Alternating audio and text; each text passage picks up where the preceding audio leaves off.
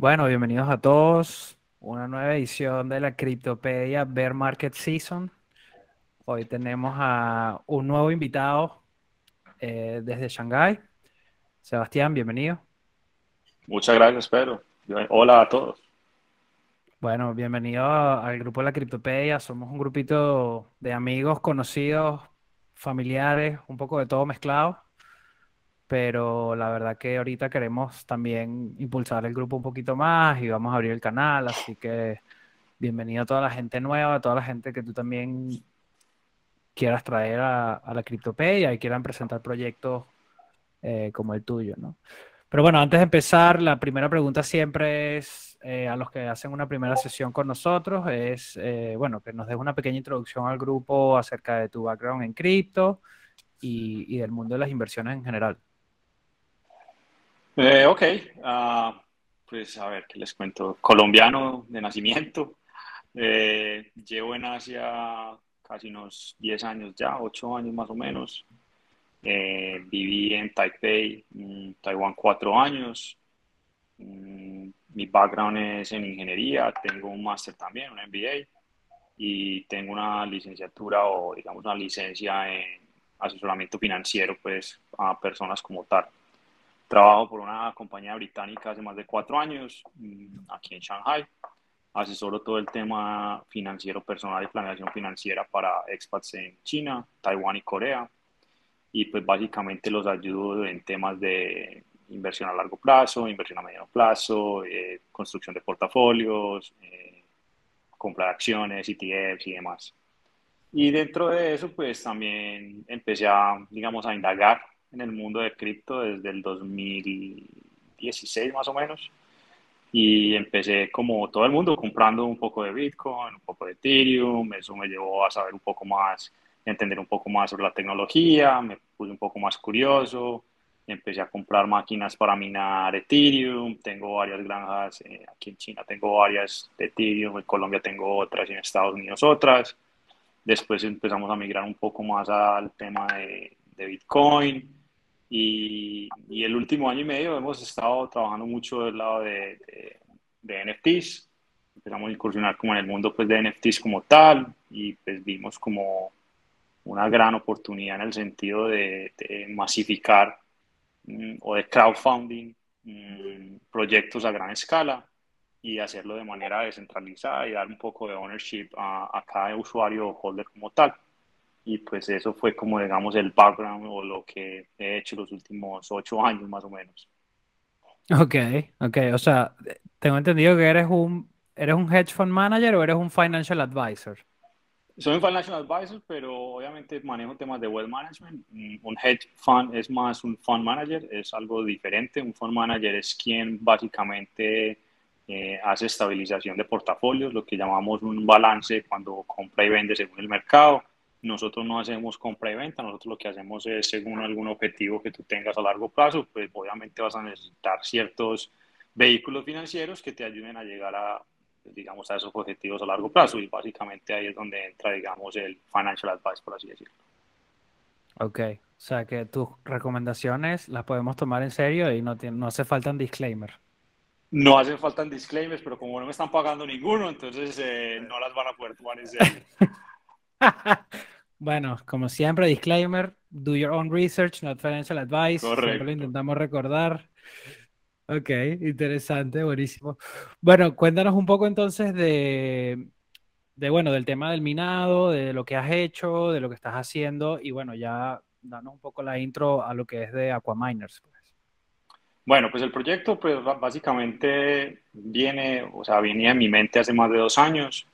Eh, como les dije, pues yo empecé básicamente con mi propio dinero, empecé a comprar eh, pues básicamente GPUs y a comprar un par de máquinas de Bitcoin, eso pues lo he logrado escalar a cierta forma, pero pues obviamente uno trabajar solo con el dinero de uno pues es lo mejor, pero es digamos lo más, es lo más lento, eh, se demora mucho, toca poner capital de uno, tiempo, trabajo y eso pues normalmente siempre toma, siempre toma mucho tiempo.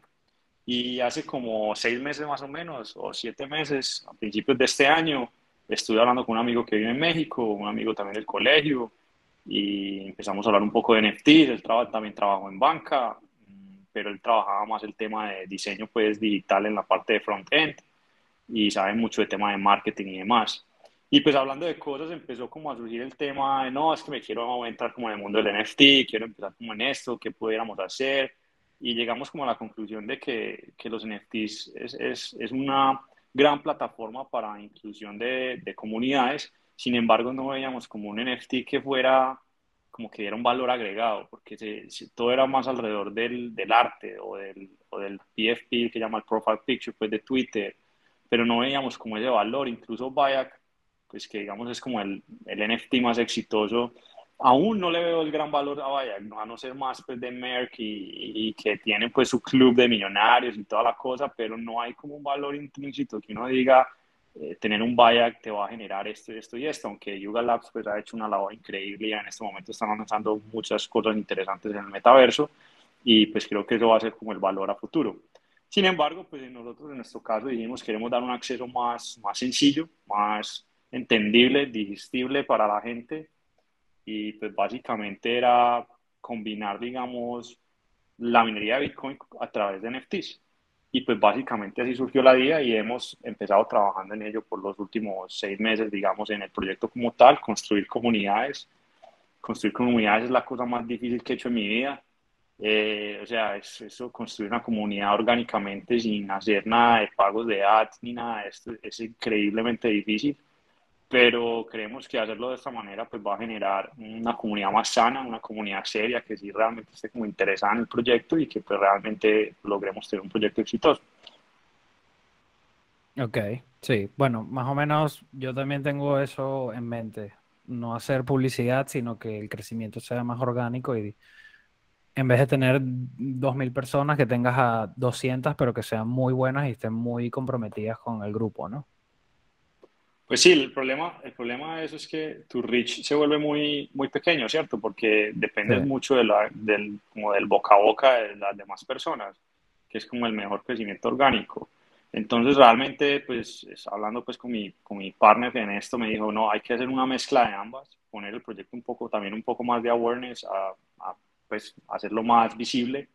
Y en este momento estamos intentando hacer un poco de, no sé, intentando hablar con influencers, haciendo este tipo de reuniones, por ejemplo, para dar más, más, más información acerca del proyecto, qué es lo que queremos lograr, cómo lo queremos lograr, qué seguridad tenemos a través pues, del proyecto para que no crean pues, que esto es un scam o algo así por el estilo, que es muy común pues, en, el, en el espacio. Sí.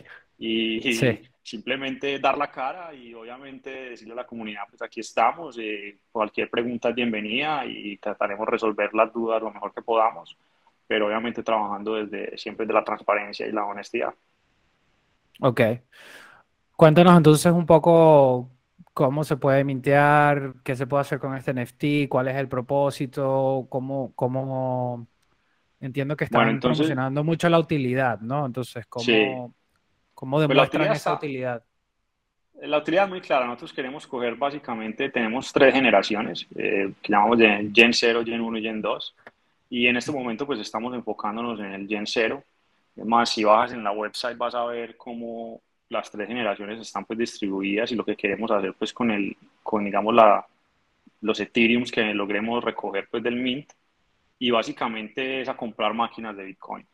Mm, lo bueno es que pues yo tengo muy buenas conexiones con la gente de Bitmain, pues porque llevo aquí trabajando en esto un poco más de dos años y pues ellos obviamente me conocen, he ido a la fábrica de Bitmain y pues aquí en China donde está básicamente pues la producción de todo esto. Entonces tenemos acceso a máquinas, digamos, a un valor muy asequible y tenemos una muy buena conexión para, no, para que no nos tiren como al final de la cola de la manufactura y eso pues nos permite, digamos, tener cierta flexibilidad y cierto know-how que de pronto algún competidor no podrá tener y sobre todo en tiempos de COVID, que pues viajar a China es prácticamente imposible. Entonces eso nos pone, digamos, en una ventaja competitiva sobre los demás y, y una oportunidad también para la comunidad que quiera apoyarnos y, y realmente hacer algo bastante interesante y especial y pues básicamente eso, esa es como la utilidad. Queremos dar directamente a través de tu NFT, a través de una cosa que se llama staking, que tú puedas recibir, digamos, eh, bitcoins, ¿cierto? Vayas acumulando bitcoins de manera, no sé, mensual, diaria, como distribuyamos pues como esto. Entonces, básicamente, ese fue como, como la utilidad del NFT, está basada más que todo en, en la minería de Bitcoin. Ok, o sea, un NFT está enlazado directamente a un, una máquina de Bitmain o cómo funciona? No, básicamente lo que nosotros queremos hacer es formar casi que un pool. Entonces, digamos que, digamos que el Gen 0 se vendió por completo y con ese dinero compramos las máquinas que nos alcancen. Todo ese hash power va a ir a una, una community wallet y, y, ese community wallet o ese community contract, la única forma de descargar pues como los bitcoins es si tienes o eres holder de un, de un NFT y pues entre más NFTs tengas, pues obviamente pues más Bitcoin generarías. Y tenemos un mecanismo de staking bastante interesante porque utilizamos un poco de Game Theory que básicamente es entre más NFTs haya pues stakeados, eh, pues digamos que menos reward recibes porque hay que dividir digamos el community pool entre más NFTs, pero al mismo tiempo eso va a ayudar que el floor price se mantenga en ciertos niveles estables porque mientras menos NFTs haya listeados en OpenSea en el second market, pues significa que hay una escasez de NFTs y eso normalmente pues genera supply demand y normalmente ayuda al precio, ¿cierto? Pero cuando haya, digamos, más NFTs listeados, que normalmente no favorece el precio del floor price, va a favorecer quienes estén haciendo staking porque pues van a distribuir, digamos, la misma cantidad de bitcoins entre menos NFTs. Entonces hay un, hay un mecanismo ahí de, de Game Theory que funciona bastante interesante y creo que eso también nos va a dar un, un, avance, pues, sobre todo en el tema de marketing como tal. Ok, ok, eso está interesante. Eh, ¿A cuánto, o sea, para mintear uno ahora, que están en la generación 1 ya? No, en este momento estamos en Gen 0, estamos construyendo todo para Gen 0. Eh, o sea, nosotros hicimos un, un, trabajo al revés.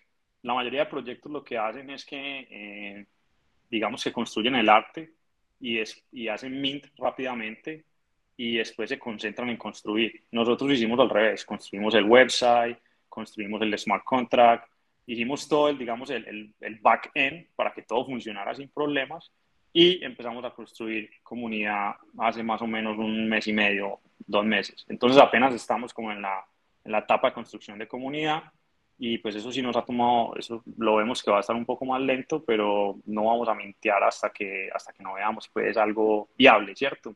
Y también incorporamos algo, algo interesante en el contrato, por ejemplo, el contrato que estamos utilizando es el 721R, que es un contrato muy interesante porque permite, digamos, una funcionalidad extra que es, que es el refund.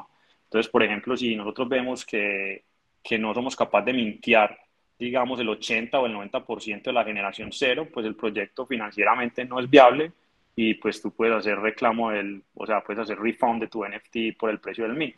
Eso pues da seguridad extra a los holders y da también confianza en que realmente lo que queremos hacer es serio, esto no es algo corto plazo ni, ni flipping, no, es algo que realmente queremos hacerlo a largo plazo, escalarlo de este proyecto va a derivar otros proyectos que venimos trabajando a largo plazo, pero se involucra un poco más de, de venture capital y otras cosas, pero, pero básicamente digamos que este es nuestro, nuestro piloto bebé o para poder, digamos, conseguir, digamos, esa confianza con la comunidad que nos va a permitir generar algo a largo plazo.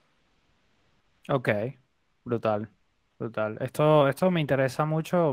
De hecho, no, lo había visto todavía, la, opción del refund. Y creo que sí, te da un poquito más de confianza. Correcto. Eh, a nivel de, sí, o sea, de inversión. La idea, la idea detrás de ese contrato fue básicamente eso. Porque veíamos, o sea, si, si tú estás en NFT y no te han hecho un rug un scam, no, no, no, no tienes la experiencia suficiente porque a todos nos tienen que hacer esa vaina alguna vez incluyendo a mí, incluyendo a todos los que estemos ahí, nos han hecho alguna vez un rug un scam, y, y, uno aprende de eso. Y realmente lo que queríamos era, era como evitar ese problema, de decirle a la gente, no, nosotros queremos hacer algo serio y también, también proteger un poco el precio de, del second market, porque si, pues, a ver, si tienes un refund, pues no tiene sentido que vayas al second market a vender el NFT por debajo del precio del mint, porque pues simplemente puedes hacer refund del precio del mint y ya está. O sea que eso también va a proteger el second market de manera interesante y, ayuda al proyecto como tal. Sí, buenísimo. Y muy buen punto ahí que no, no lo había pensado. Eh, lo que se va a, o sea, se van a poder mintear con Crap Bitcoin según lo que tengo entendido. Sí, entonces el, problema, uno de los problemas que, que, nos dimos cuenta era que pues el tema de Bitcoin en, smart contracts o, integración con Ethereum smart contracts no la hay realmente. Y, y, eso nos presentó, digamos, un problema en la parte de, de, developing smart contracts. Y pues encontramos que la única solución que hay es hacerle un wrapper a, al Bitcoin y envolverlo en un smart contract basado en Ethereum para poder trabajar con él, pero básicamente tú recibes WTC, que pues la liquidez de ese WTC en este momento creo que está alrededor de 6 billones de dólares, o sea que pues el market cap de WTC tampoco es que sea pequeño y vas a tener digamos una liquidez digamos alta, así que no vas a tener problemas como, como muchos otros proyectos que crean un token y pero el problema más grave que tienen siempre es el tema de liquidity pool, pues porque no hay liquidez de que alguien te ponga, digamos, Ethereum por ese token. Porque siempre que pasa eso, la gente va a preferir el, token más fuerte, que pues en este caso puede ser Ethereum o Bitcoin o el, que sea, pues en ese caso definitivo. Entonces, como para proteger el proyecto y en vez de crear un token nuevo que de pronto íbamos a enfrentar problemas de liquidez, pues dijimos, pues trabajemos directamente con Bitcoin, no hay necesidad de, de ponernos a crear un token nuevo y simplemente pues hagámosle un wrapper y el wrapper, escojamos el wrapper que mejor tenga, digamos, un tema de liquidez y en este caso escogimos pues WTC.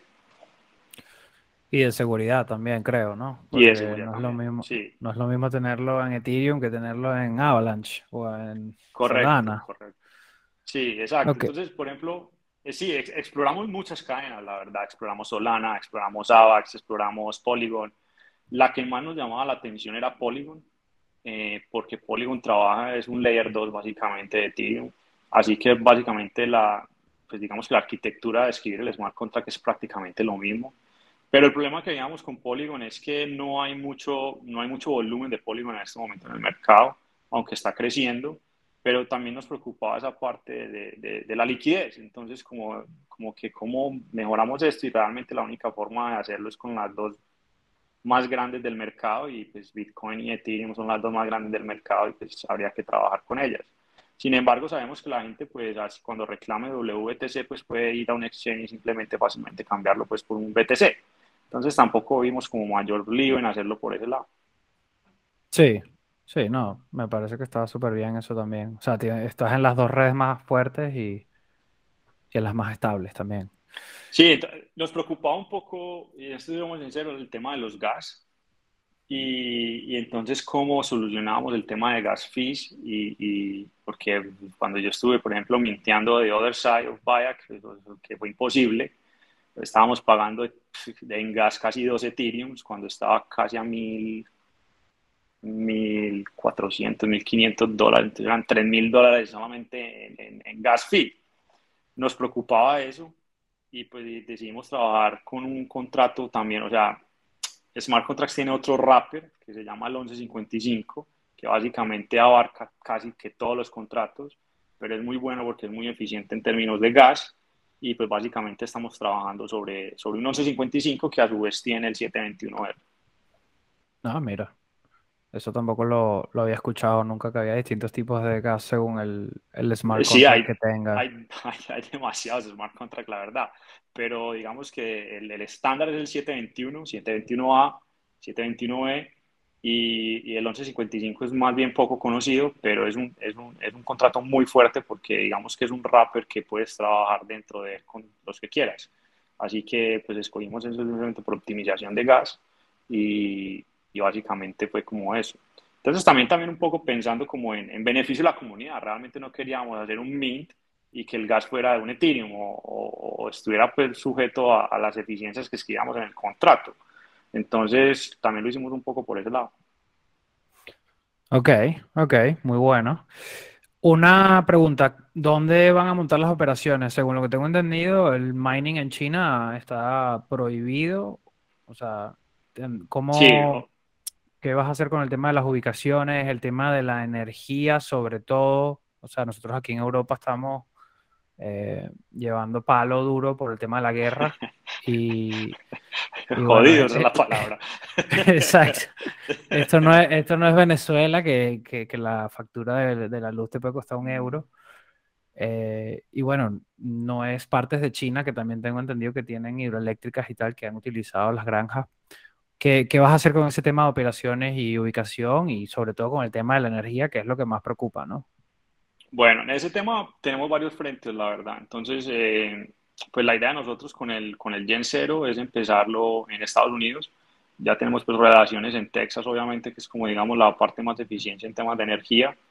Y prácticamente yo creo que esa primera granja de Gen Zero estaría en Texas ubicada, la verdad estamos, es la como la más que tenemos en este momento, mejor relación, digamos, en el sentido de que ya tenemos casi que establecidos precios, costos y demás. Pero también tenemos una opción en, en, en Australia, en Australia hay una opción muy interesante con energía solar. Eh, esa también nos llama mucho la atención. Podría ser que, no sé, dispersáramos las granjas en, en varios países. Por ejemplo, el Gen 1 podría ser en Australia.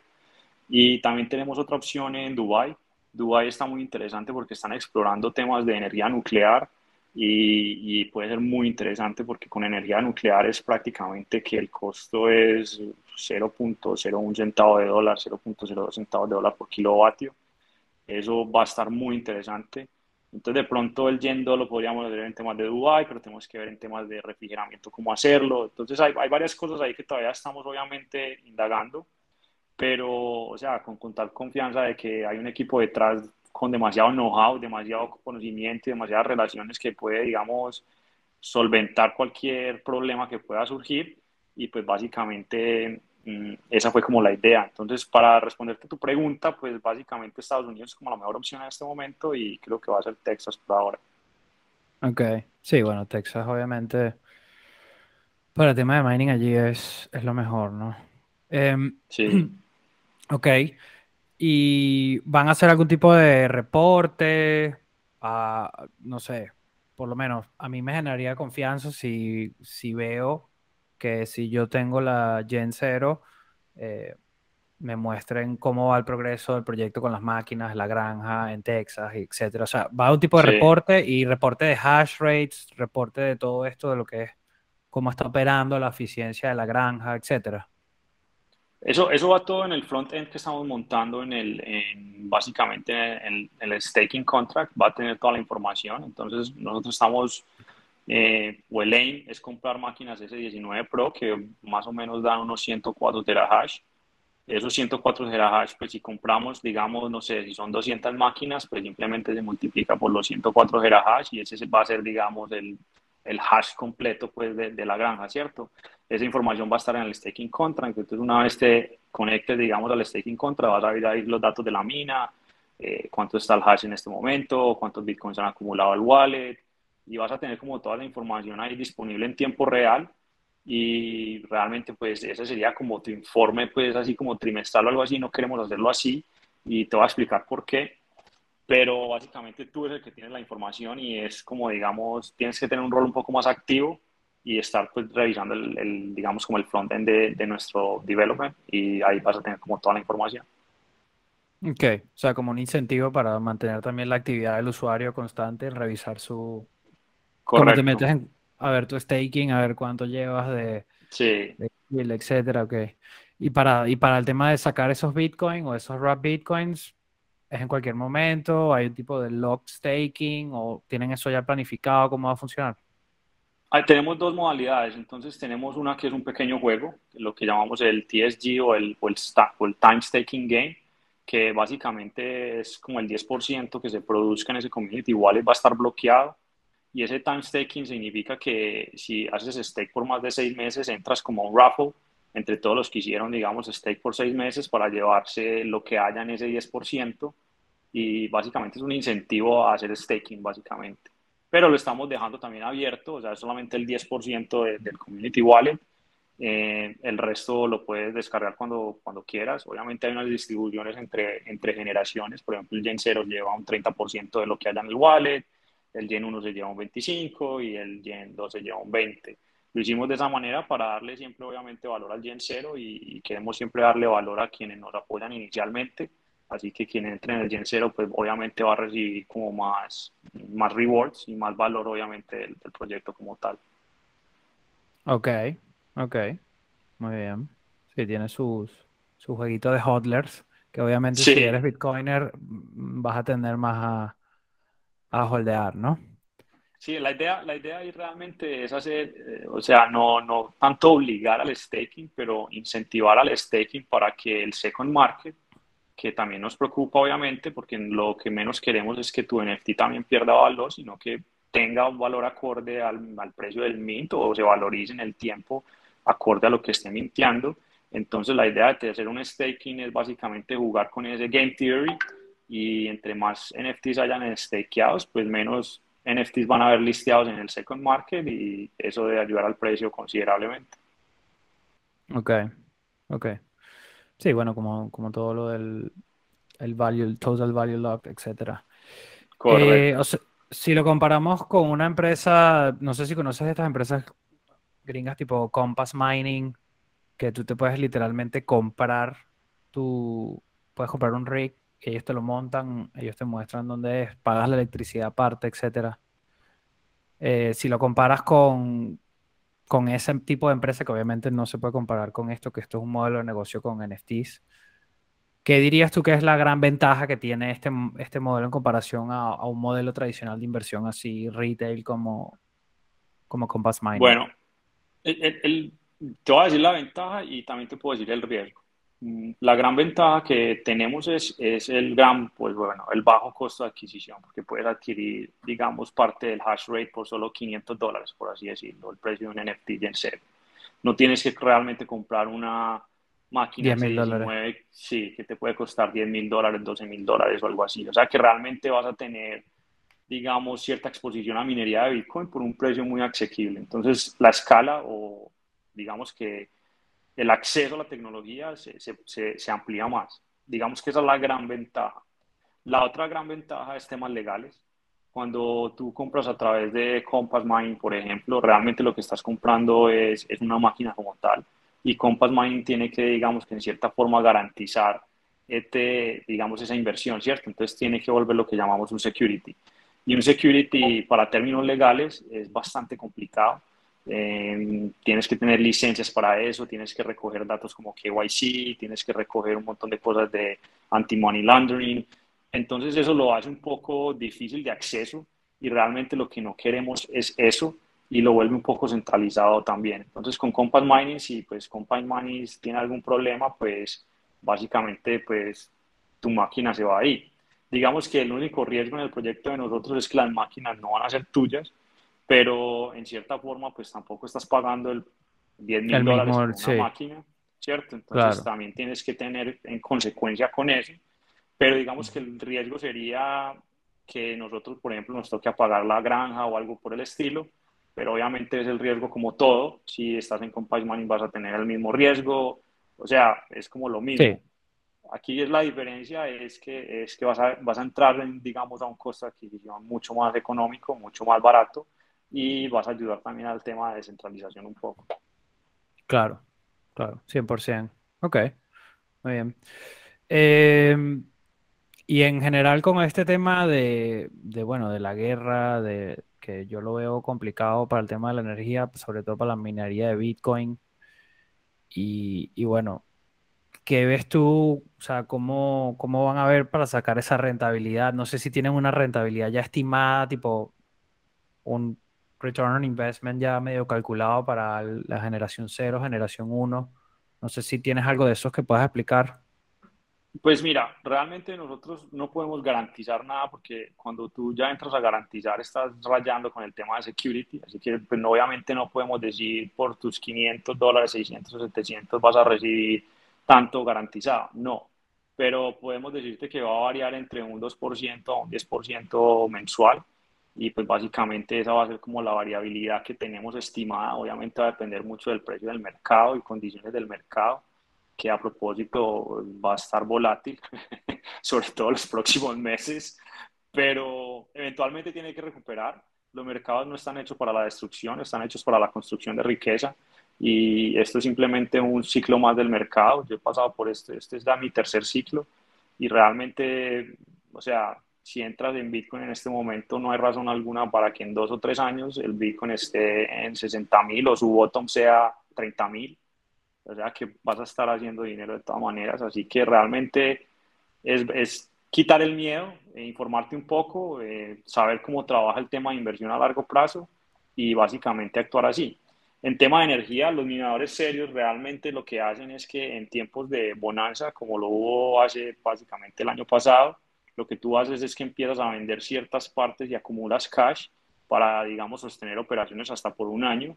Y básicamente si lo haces bien y obviamente con ética y con información de inversión cómo funciona, debes al menos justificar o vender la cantidad de bitcoins para que puedas soportar las operaciones por un año porque al fin y al cabo la energía es un costo fijo, porque normalmente tú entras en contratos con de tres años, cuatro años con empresas de energía, donde no te van a subir el precio, digamos, mayor variación. Así que, pues, eso te permite planear. Lo importante de esto es planear, poder planear. Entonces, cuando tú puedes, digamos, proyectar el negocio a futuro, pues puedes, digamos, proyectar rentabilidades, costos y demás, y eso te va a ayudar demasiado, sobre todo en el tema de minería.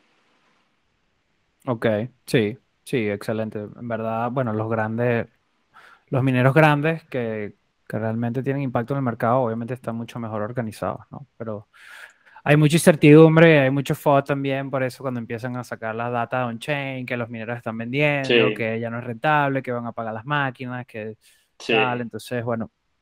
Eso es normal, pero bueno, sí. cada ciclo es, es, es, así.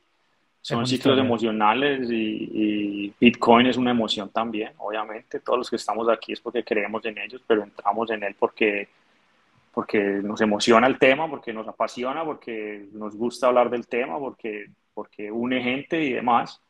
Y, pues simplemente hay que, digamos, y esto pues sí lo sé muy bien porque lo hago a cada rato con mis clientes, donde, digamos, mi visión es un poco más objetiva y no tanto tan apegada en el tema emocional y pues eso permite hacer mejores decisiones a largo plazo. 100%. Eso es lo que te da el estómago para, para estos tiempos. Correcto.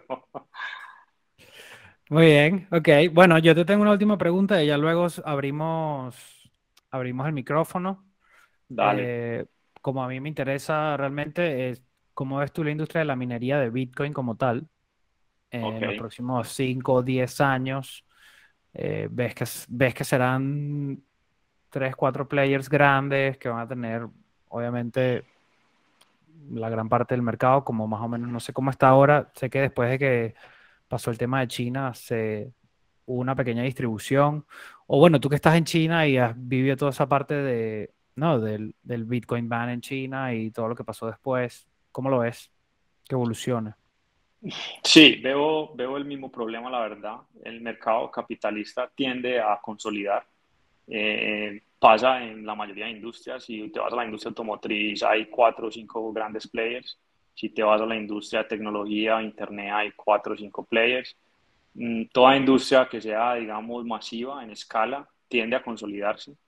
Y digamos que es una amenaza para el tema de descentralización y por eso, en cierta forma, Creo que, que, hacer un proyecto a través de NFTs ayuda al tema de descentralización porque no estamos dependiendo de unas solas empresas. Y esto es algo importante. Una vez, una vez digamos que nuestra granja manda, digamos, los bitcoins que se minen al contrato, nosotros no podemos hacer nada, no podemos sacarlos, no podemos, o sea, no podemos hacer absolutamente nada con esos bitcoins. Los únicos que pueden, digamos, sacar los bitcoins son los holders de la NFT. Así que eso da, da una seguridad extra, ayuda al tema de descentralización pero sí veo realmente en 10 años que el mercado consolidándose, eh, yo creo que las energías de las compañías de energía, sobre todo las grandes petroleras, van a adoptar la minería de Bitcoin para estabilizar el tema de energía en redes y, y, lo van a, se va a ir por ahí. Creo que el tema de renovables es interesante, creo que va a ayudar sobre todo mucho al tema de solar, eólico, porque en este momento el problema de solar o eólico no es tanto la generación de energía, sino es más el, el, el, storage de la energía.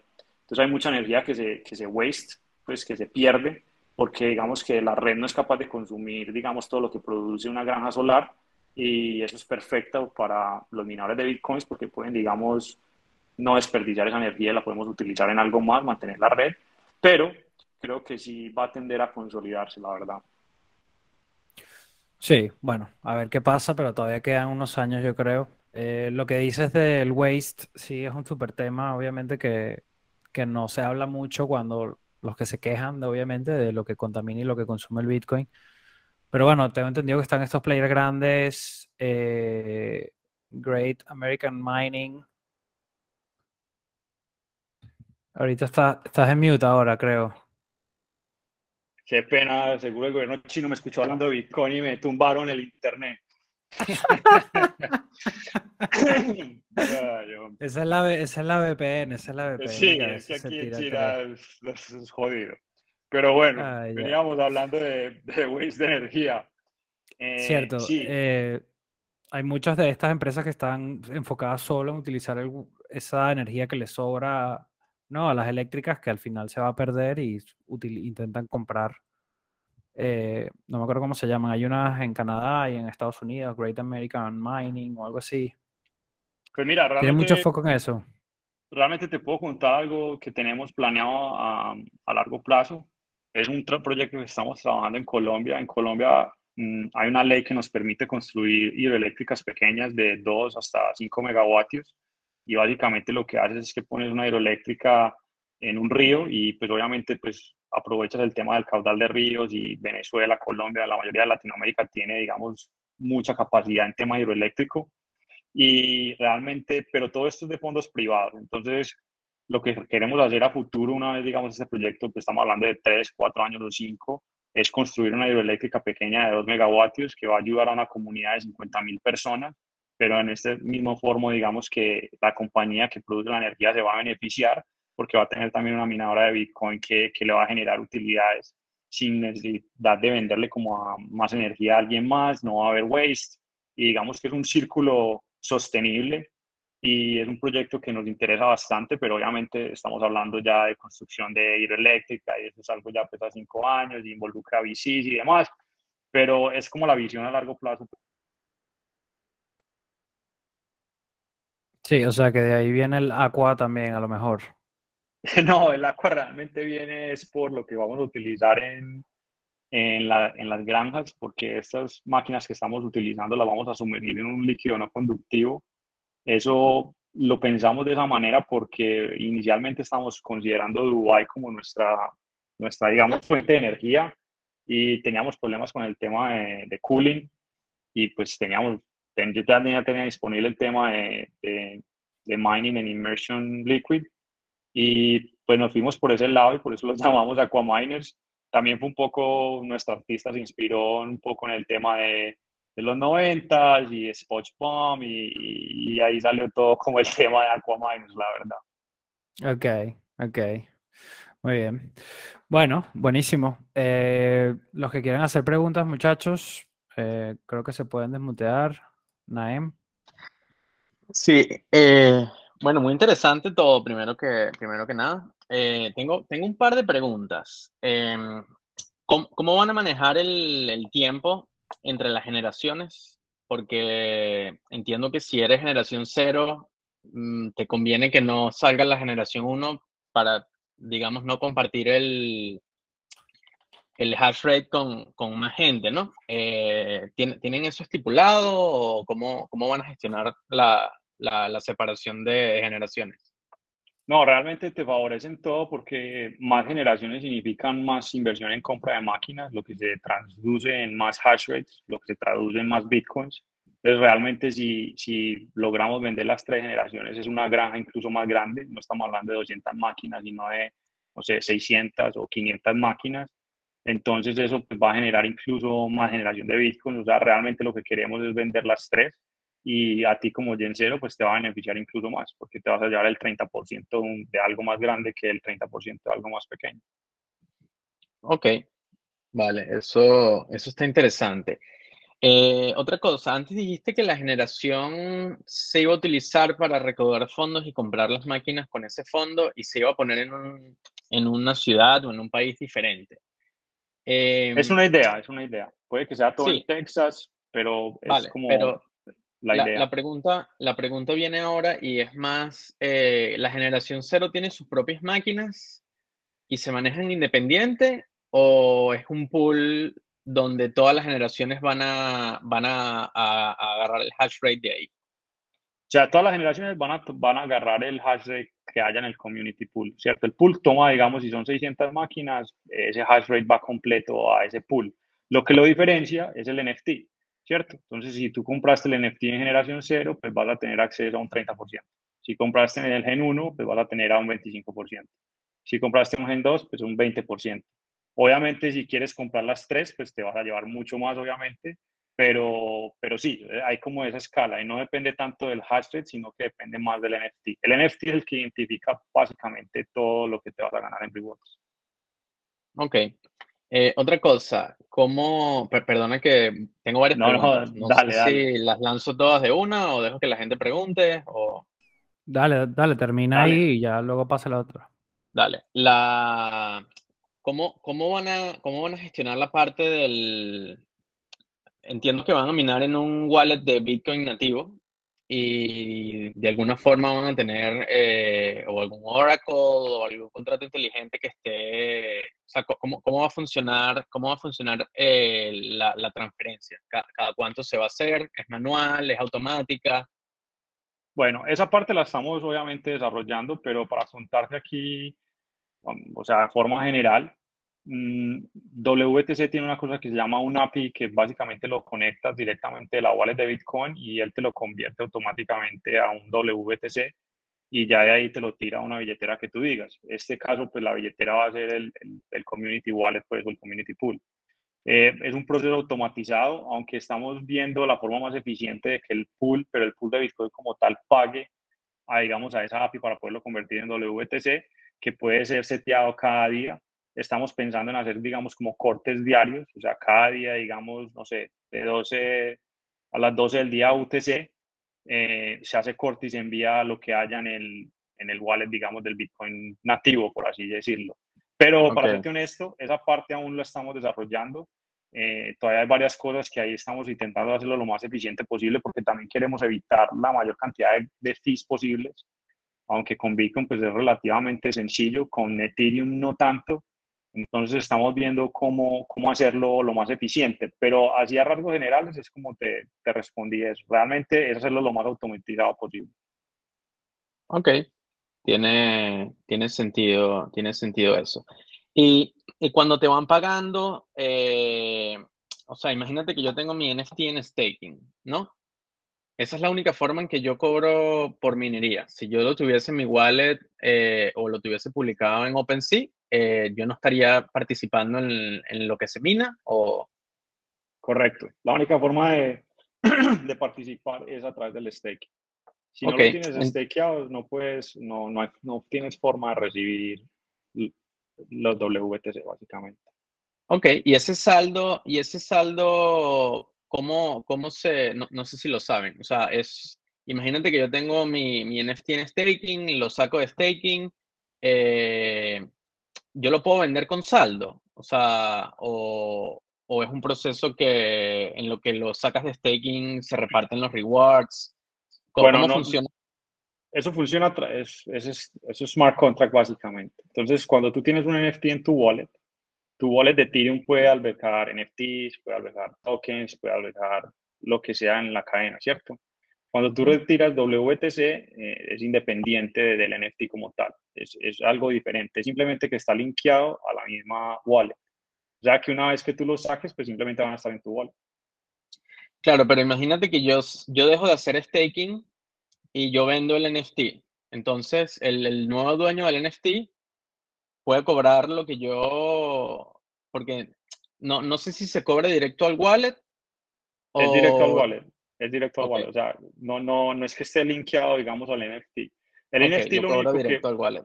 Correcto. El NFT lo único que está haciendo es básicamente certificándome, sobre todo al, al, al, al, contrato de staking, que tú eres el dueño de ese NFT, que otra vez lo hace a través del wallet.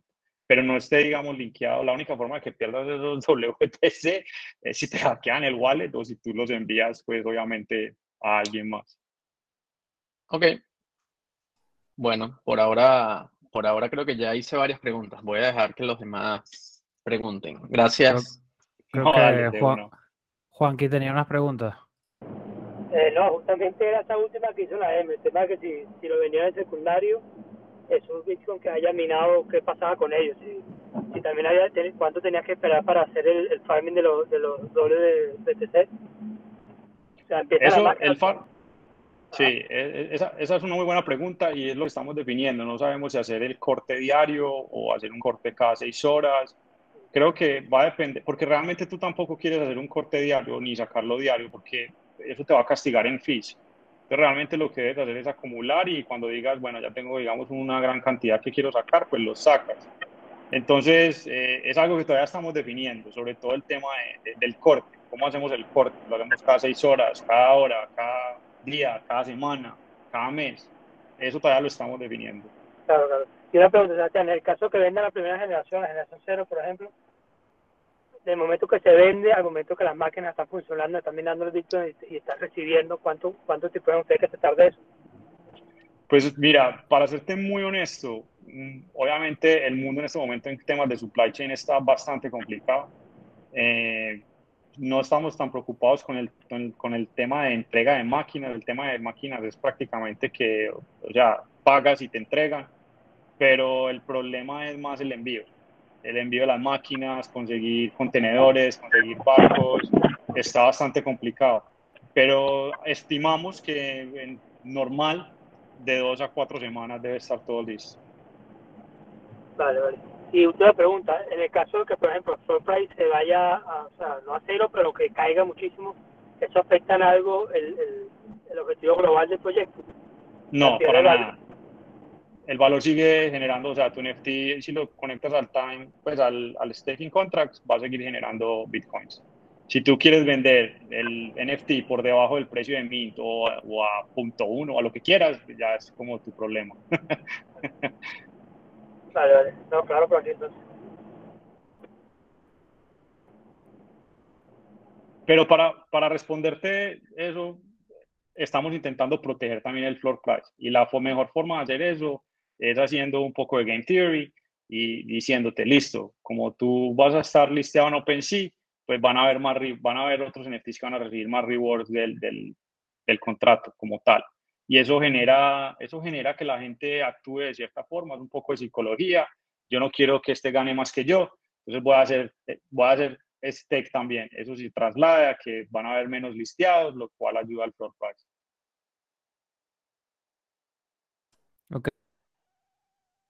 Fer. Sí, mi, mi pregunta iba relacionada un poco al precio de minteo, a la moneda. Entiendo que del minteo, que entiendo que va a ser Ethereum, por confirmar eso. Y el número de unidades que, que van a haber, porque imagino que de eso dependerá la masa total que habrá de inversión. Un poquito sería esas dos, tres preguntas.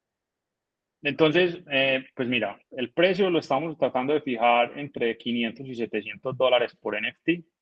Eh, ese es más o menos el cálculo que hicimos financiero para, para la generación cero, para que nos dé, porque tú no puedes simplemente llegar a donde Bitmain, por ejemplo, y decir, te quiero comprar tres máquinas, no te las van a vender. Entonces nosotros tenemos que básicamente basarnos en, los, en lo que nos pide, digamos, los mínimos que nos pide Bitmain como tal para poder comprar las máquinas y de eso basamos el precio del mint. Estamos viendo si entre 500 o 700 dólares, dependiendo de cómo el mercado también pues, esté en ese momento. Pero sí, el precio va a ser en Ethereum. Simplemente que estamos diciendo entre 500 y 700 dólares equivalente en Ethereum, porque Ethereum puede en ese momento estar, no sé, a 2000 o a 600 o a lo que esté, pues va, va como a depender, pero sí estamos hablando de fijarlo entre 500 y 700 dólares el precio. La otra pregunta que me, que me faltaba era la cantidad de NFTs que iban a salir en, en, en, la generación cero o si se esperaba la misma cantidad en todas las generaciones. Sí, o sea, cada generación tiene 2.200 NFTs, la, la 0, la 1 y la 2. Pero si tú te vas, por ejemplo, a la página web, vas a ver que la generación 0, la mayoría de ese dinero va a inversión de máquinas, que el 90% estamos, uh, ese es el lane, que el 90% vaya a, a compra de máquinas en la generación 1 se reduce, el 80% va a máquinas, y en la generación 2 el 70% va a máquinas. Pero también vamos a incrementar el precio del Mint en la generación 1 y la generación 2. Esto para, para darle incluso más valor al Gen 0. Ok. Muchísimas gracias. Eh, Súper interesante el proyecto. Naen. Sí, tengo otra pregunta. El, lo del contrato, el, 721, creo que era R. Eh, ¿Hay una fecha de vencimiento del, de la, para poder reclamarlo por el precio inicial? Sí, estamos viendo cuál poner, pero ya sabemos que va a ser, si por ejemplo no logramos mintear entre un 80 o un 90% de los NFTs del Gen 0, en un plazo determinado estamos viendo el plazo, si damos un mes, si damos tres semanas, si damos dos semanas, eh, vamos a permitir hacer el refund de, del NFT básicamente. O sea, si no logramos eso, pues el proyecto simplemente no es viable financieramente. Eh, simplemente el trabajo que hicimos, pues intentó y no se logró y el objetivo no se logró, pero obviamente tampoco estamos pues como por quitarle dinero a la gente, no. Entonces, si, si no hay forma pues de venderlo, pues no hay. Si los números no dan, pues no dan. Y básicamente pues se hace el refund sin ningún problema. Es más, el refund lo haces tú a través del contrato, no, no, no, es nosotros disparando el refund o algo así. Es simplemente tú te conectas al contrato y das un botón, refund, y ya. Se devuelve el NFT, te devuelven dos Ethereum y, y no hay lío. Ok. Qué bien. Está interesante, está interesante eso. Entonces, el refund es solamente durante la fase de crowdfunding, ¿no? O sea, del Digamos, Correcto. Sí, digamos que tenemos, va a salir el, el Gen Zero y, abrimos un, vamos a decir, vamos a tenerlo abierto durante un mes.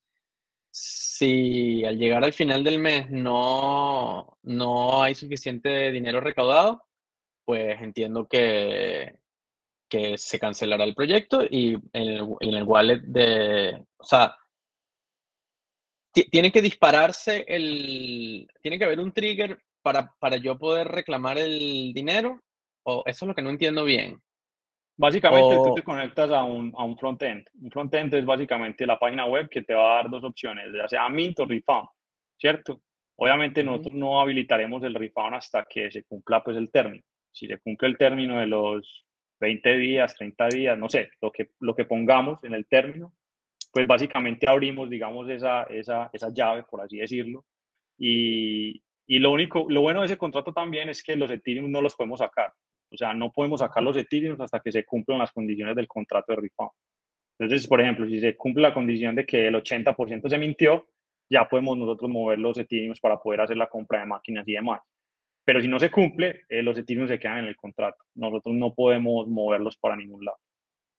Ok, entonces es solamente se pueden reclamar después de que se cumpla la condición, no antes. No es que yo, yo pago mi, mis 500 dólares y quedan, quedan tres horas para que, y después, y los saco. Eso no se puede. No, no, no. No, es, básicamente es una protección, pero obviamente es una protección controlada por nosotros también, porque lo que menos queremos es que valgas mint y después a, a los 10 minutos digas quiero hacer refund. No, de eso no se trata. Se trata de, es de proteger a los, a los holders como tal, pero si el proyecto no es viable, si el proyecto es viable, pues vamos a darlo. Ok, suena bien. Tiene sentido. Sí, mira, otra cosa que te la pregunté antes y no sé si me la respondiste, a lo mejor sí, pero como pregunté tantas cosas, eh, ¿cómo van a separar los tiempos entre generaciones? Ah, sí, me preguntaste ese, sí. Eh, no sé todavía la verdad, porque realmente nos estamos enfocando más en el Gen 0. Realmente queremos ver es el Gen 0 Mm, la comunidad lista para ese Gen 0, porque sabemos que una vez el Gen 0 esté listo y nosotros estemos moviéndonos con el tema de minado y ya la gente empieza a ver que esa comunidad igual está recibiendo bitcoins, salir a, digamos, a hacer un crowdfunding del Gen 1, del Gen 2 va a ser relativamente más sencillo que hacer el del Gen 0, porque el proyecto simplemente va a hablar por sí solo. Así que no me preocupa tanto el tema de Gen 1 y Gen 2, porque si logramos hacer de forma exitosa el Gen 1, eso va a traer más gente que va a estar interesada en el proyecto. Ok, claro, tiene, tiene total sentido. Gracias. Dale. Fer. Sí. Eh, ¿Qué pasaría si, por ejemplo, el, el, eh, el, crowdfunding es en Ethereum y va a haber un periodo de, de venta o de, de, sí, de minteo de, de, los, de los NFT?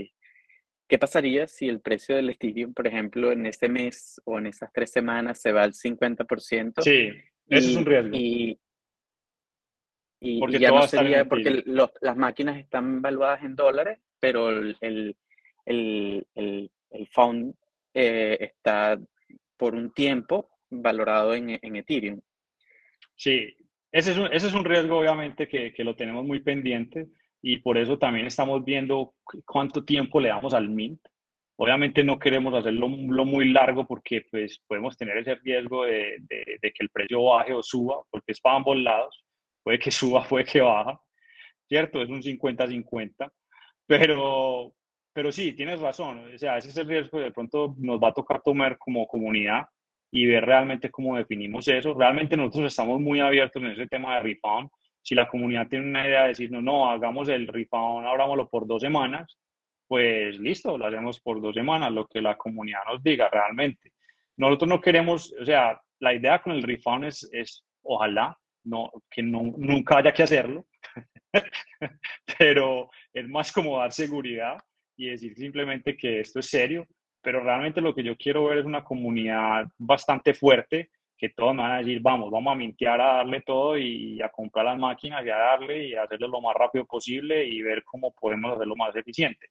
Entonces, para mitigar el tema de variabilidad en el precio, una vez nosotros, digamos, logremos el mint, la idea de nosotros es convertir esos Ethereum ya sea una moneda estable, puede ser USDC o USDT, dependiendo, y eso obviamente nos va a ayudar sobre todo en el tema de fluctuabilidad o volatilidad en el mercado. Y, relativamente, y es relativamente sencillo hacerlo, obviamente, no es algo complicado. Entonces podemos protegerlo de esa manera, pero sí tenemos que identificar muy bien el tiempo que vamos a dar de refund para no hacerlo muy largo ni muy corto. Entonces esa digamos que es la variable que nos va, nos va a tocar un poco difícil, pero yo creo que con la comunidad preguntando y, y recibiendo feedback de la comunidad, pues podemos lograrlo lo más acertadamente posible. Justamente te iba a preguntar por qué el funding era tan corto tiempo, ¿no? Mencionaste dos, tres semanas hasta un mes. Y bueno, supongo que esa es la respuesta, ¿no? O sea, sí, es, es, el tema de volatilidad, ¿cierto? Entonces, obviamente nosotros también estamos pendientes del mercado todo el tiempo. Eh, lo ideal es no lanzar el proyecto cuando estemos en bear market. Si lo logramos lanzar cuando estemos, digamos, empezando un bull market, pues de pronto los bajones no se van a sentir tanto porque pues el mercado está, digamos, respondiendo de forma positiva en forma general. Para eso, pues obviamente yo que soy el tema más un poco financiero, estoy pendiente de, macro noticias todo el tiempo, 24/7 básicamente.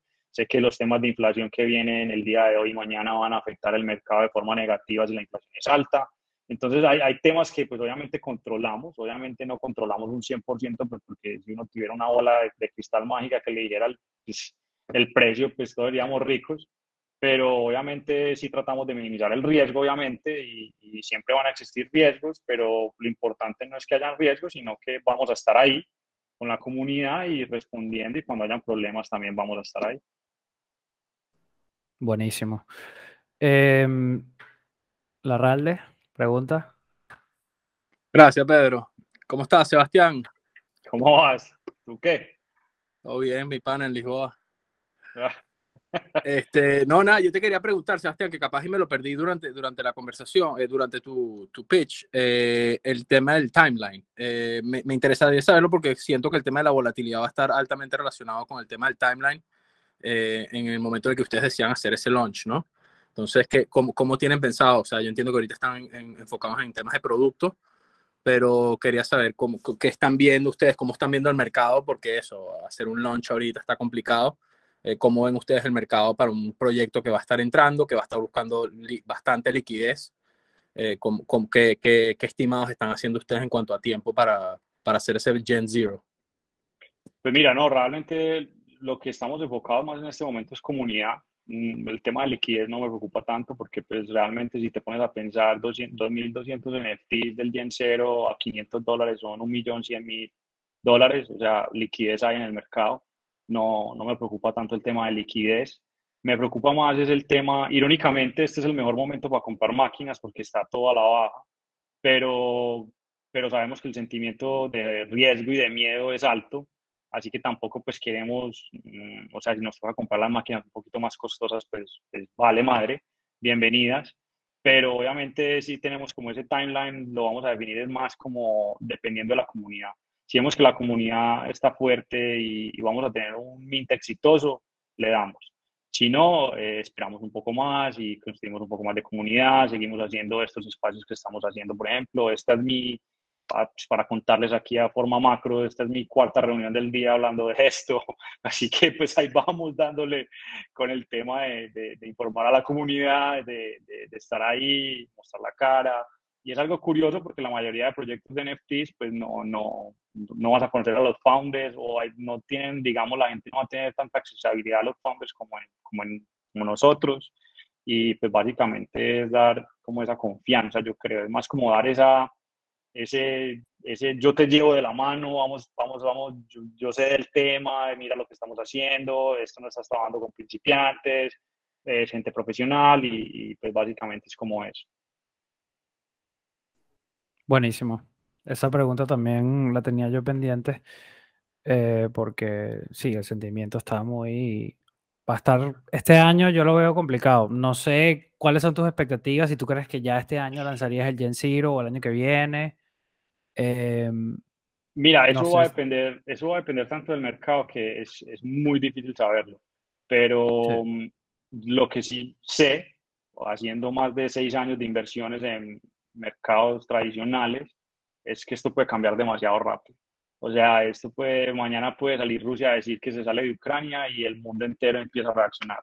Puede mañana salir China a decir que va a abolir su política de cero COVID y el supply chain empieza a funcionar a una máquina a mil por ciento. O sea, en este momento realmente puede cambiar tan rápidamente como, como también podemos esperar que, que no cambie, pero normalmente lo que uno ve, sobre todo en inversiones a largo plazo, es esto es simplemente un ciclo más. Y de nuevo, los mercados están hechos para la construcción, no para la destrucción, y eventualmente pues tendrán que empezar a subir también. Sí, Sí, simplemente que estamos con la recesión y la guerra que nos tienen aquí todos tensos. Eh, Pero es irónico, es irónico, porque tú puedes coger un periódico, y esto se lo digo a todos mis clientes, coge cualquier día del año de hace años, de hace tres años, de hace cuatro años, de hace cinco años, de hace diez años, y el mundo siempre está en llamas, siempre hay algo, siempre hay algo que está pasando, siempre hay algo malo que está sucediendo. Lo importante es hacer un poquito de zoom out y, entender la inversión a largo plazo y cómo funciona y simplemente tener algo de positivismo también. Sí, eso es cierto. Los medios se alimentan también del caos para que tú sigas viendo los medios, obviamente. Entonces ya, eso es otro tema. Sí. Eh, ¿Nadie tiene preguntas? Sí, van a ser la última. Eh, ¿Cómo van a manejar la parte del minteo para que no haya eh, gas wars van a tener un whitelist, van a dejar que, que cierta gente minte en, en, una franja de hora para que no se esté matando todo el mundo. ¿Cómo, cómo piensan hacer? Sí, esa es una buena, buena pregunta. Eh, sí, estamos haciendo whitelist en este momento. O sea que, por ejemplo, la mayoría de gente que está entrando a nuestro Discord estamos dando whitelist. En algún momento pararemos eso y lo haremos un poco más difícil. Pero de nuevo, como estamos construyendo comunidad apenas, estamos en, en pues apenas estamos eh, como en esa pequeña etapa, ¿cierto? Y estamos como dando accesibilidad a la mayoría de gente. Realmente no queremos que esto se vuelva un proyecto como de Discord grinding y tienes que llegar a nivel 20 y no sé qué para poder, digamos, tener whitelist, no. Pero realmente lo estamos haciendo accesible a la mayoría de, gente, lo que queremos la mayoría de gente, pues obviamente logran el tener el whitelist. Pero sí, pues como ven ahí, pues pero le está compartiendo. Apenas llevamos 140 personas en el Discord, empezamos hace menos de un mes a construir tema de comunidad y pues realmente tener wireless en este momento está sencillo, es simplemente entrar, apoyar, eh, hablar en el Discord, participar en los espacios, invitar un poco de gente y, básicamente así te llevas tu wireless sin ningún problema. En el, en el tema de si lo hacemos por, por billetera, por cuántos puedes mintear, eso todavía lo estamos definiendo. Pero sí hicimos algo muy interesante y fue que, como hicimos el rap del NFT en un 1155, eso va a ayudar mucho al tema del gas fee. Entonces no creemos que, incluso si hay mucha gente minteando, el gas esté muy, muy alto, la verdad. Y obviamente también va a depender de, del día que hagamos mint. Si vemos que hay un proyecto grande que va a ser mint en ese día, también pues obviamente lo pospondremos para otro día o trataremos de hacerlo en horas que son más asequibles al tema del gas. Por ejemplo, si lo haces a horas en horas de madrugada China, mañana Colombia, noche Europa, puede ser algo mucho mejor. y, y así estamos viendo cómo obviamente ajustar el tema del mint. Ok, ma- más que por el gas, lo digo por la experiencia. O sea, para la, Sí, pa- para que el usuario tenga una buena experiencia y no sea, me tengo que conectar a las 3 de la mañana y tengo que hacerlo Sí, sí, rápido sí. y me rebotó No, la no, no. ¿Sabes? Nuevo, sobre ¿eh? todo cuando, cuando estás apurado es cuando te llegan los scams por el Discord y no lees, te metes donde no es y más que nada para proteger a la gente y, y porque la verdad es que como está creciendo orgánicamente, creo que, creo que se puede hacer de alguna forma, digamos, asegurar por lo menos ciertos, ciertos minteos que sean stress free. Sí, sí. No, por eso, por eso, como dije al principio, estamos construyendo el proyecto de atrás para adelante. O sea, el smart contract del Mint lo tenemos listo hace dos meses y lo hemos probado extensivamente, eh, el equipo 10 NFTs a la vez, minteando 3, haciendo refunds. O sea, si me entiendes, estamos conscientes de eso y queremos hacerlo lo menos estrés posible y por eso estamos trabajando de atrás para adelante, sobre todo en el tema de developer, y creo que pues eso va a ayudar mucho al tema de, de la experiencia del MIT como tal. Perfecto, gracias. Para, para cerrar ya, no sé si alguien más tiene una pregunta, pero bueno, ya saben que aquí Luis lo posteó en el canal de NFT Zone. Aquí está la invitación para los que quieran entrar al canal de Aquaminers. Eh, bueno, ya yo estoy dentro. No le, no le he dado un ojo muy profundo, pero bueno, ya, ya con estar dentro estaremos informados de lo que está pasando y, y bueno, no sé, ya si hay, luego tienes un, si ya pasas a un avance, a un stage ya pre Gen Zero, que ya estás más o menos listo para lanzarlo y si quieres venir a hablar de ello, que te vengamos con otras preguntas ya en otro estatus eh, del proyecto, bienvenido. No, o sea, de nuevo, invitación a que se unan al Discord, ahí pueden preguntarme también lo que quieran, yo pues estoy básicamente ahí, ¿cierto? Y, y no, también unirse, hemos hecho space, pueden, hicimos un space con un artista que no solamente hablamos, no, no solamente estamos haciendo space de nuestro proyecto, sino también trayendo gente del espacio, educando a otra gente. Eso también lo podemos hacer con, no sé, con Cryptopedia también, si ustedes quieren de pronto hacer un space en Twitter de hablar, eh, no sé, de cualquier tema, lo podemos hacer, traer a la comunidad para eso. Realmente lo que queremos es, es ayudar también no simplemente pues vengan y hagan min de nuestro proyecto, pero simplemente también ayudar como al espacio en general.